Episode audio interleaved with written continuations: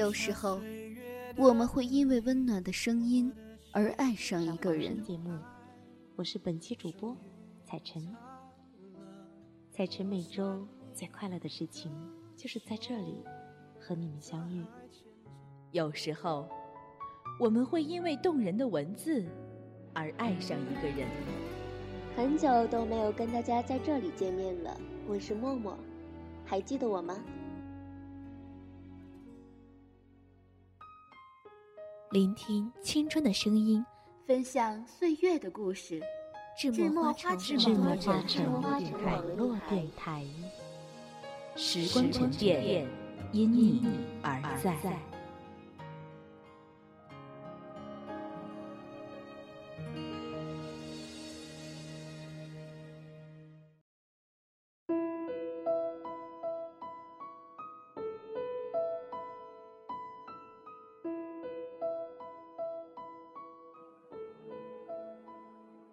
亲爱的听众朋友们，你们好，这里是芝墨艺术旗下的芝墨花城网络电台《彭书陌上》节目，我是主播小芷。在本期的故事开始前，为了便于与电台另一端的你们更好的交流，你们可以加入我们电台听众群幺八五二三五五九五。如果你和我们一样，想在这个平台向听众推荐你所喜爱的书籍，也可以加入我们电台考核群三零四二五四六六八。本期向大家推荐一部意大利政治家、思想家尼可罗·马基雅维利的代表作《君主论》。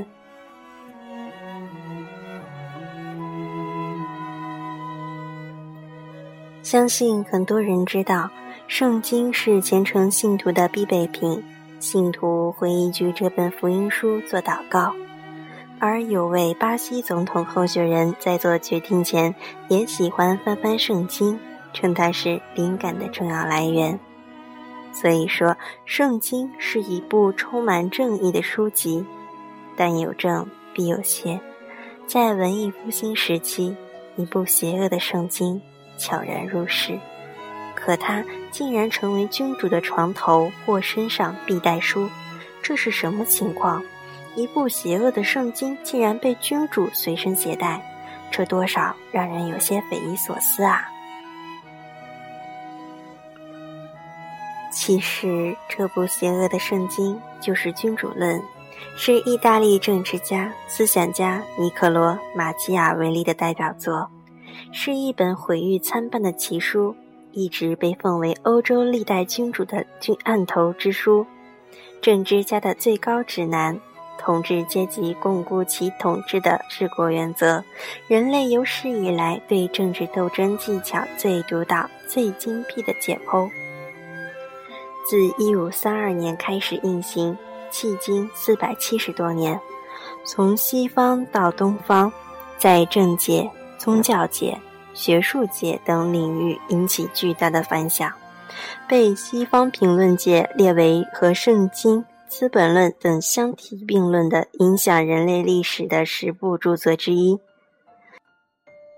但听众朋友们可不要认为不是君主的人就没有必要读此书，其实《君主论》适合于各方面人士阅读。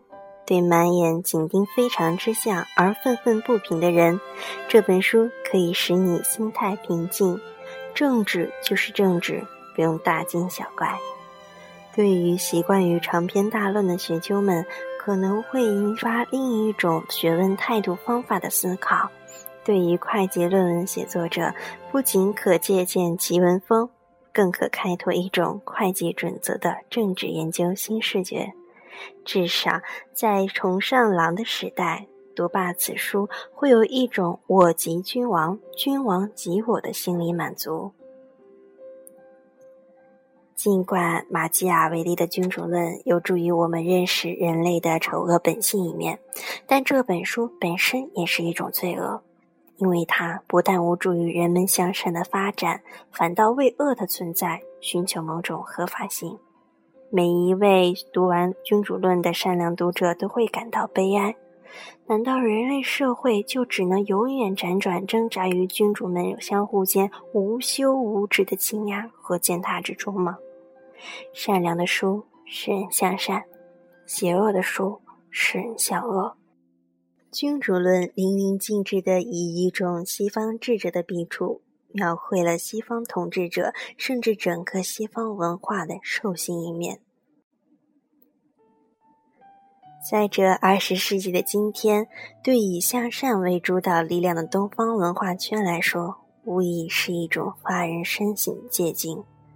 东方人应该坚信，凡以暴力和阴谋维持的权力和地位，最终必将为暴力和阴谋所毁；凡是仿效马基雅维利权术的人，必将最终为马基雅维利式的权术所害。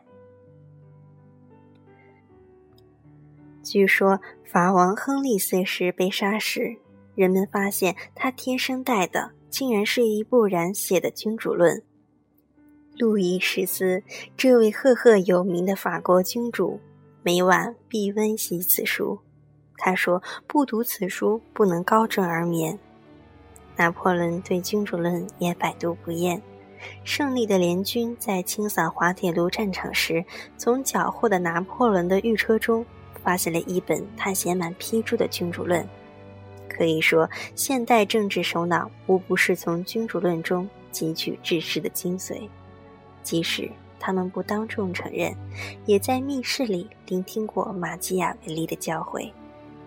听众朋友们，历代欧洲君主都爱不释手的书，我们有什么理由不去观摩君主论的奇特之处呢？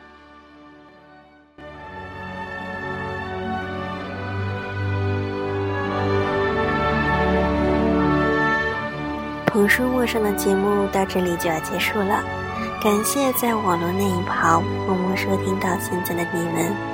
如果您对我们的节目有什么建议，可以加入我们电台听众群幺八五二三五五九五。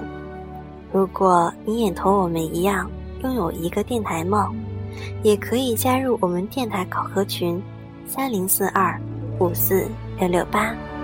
我们在这里期待着与您的相遇，我是主播小指，让我们下期再见。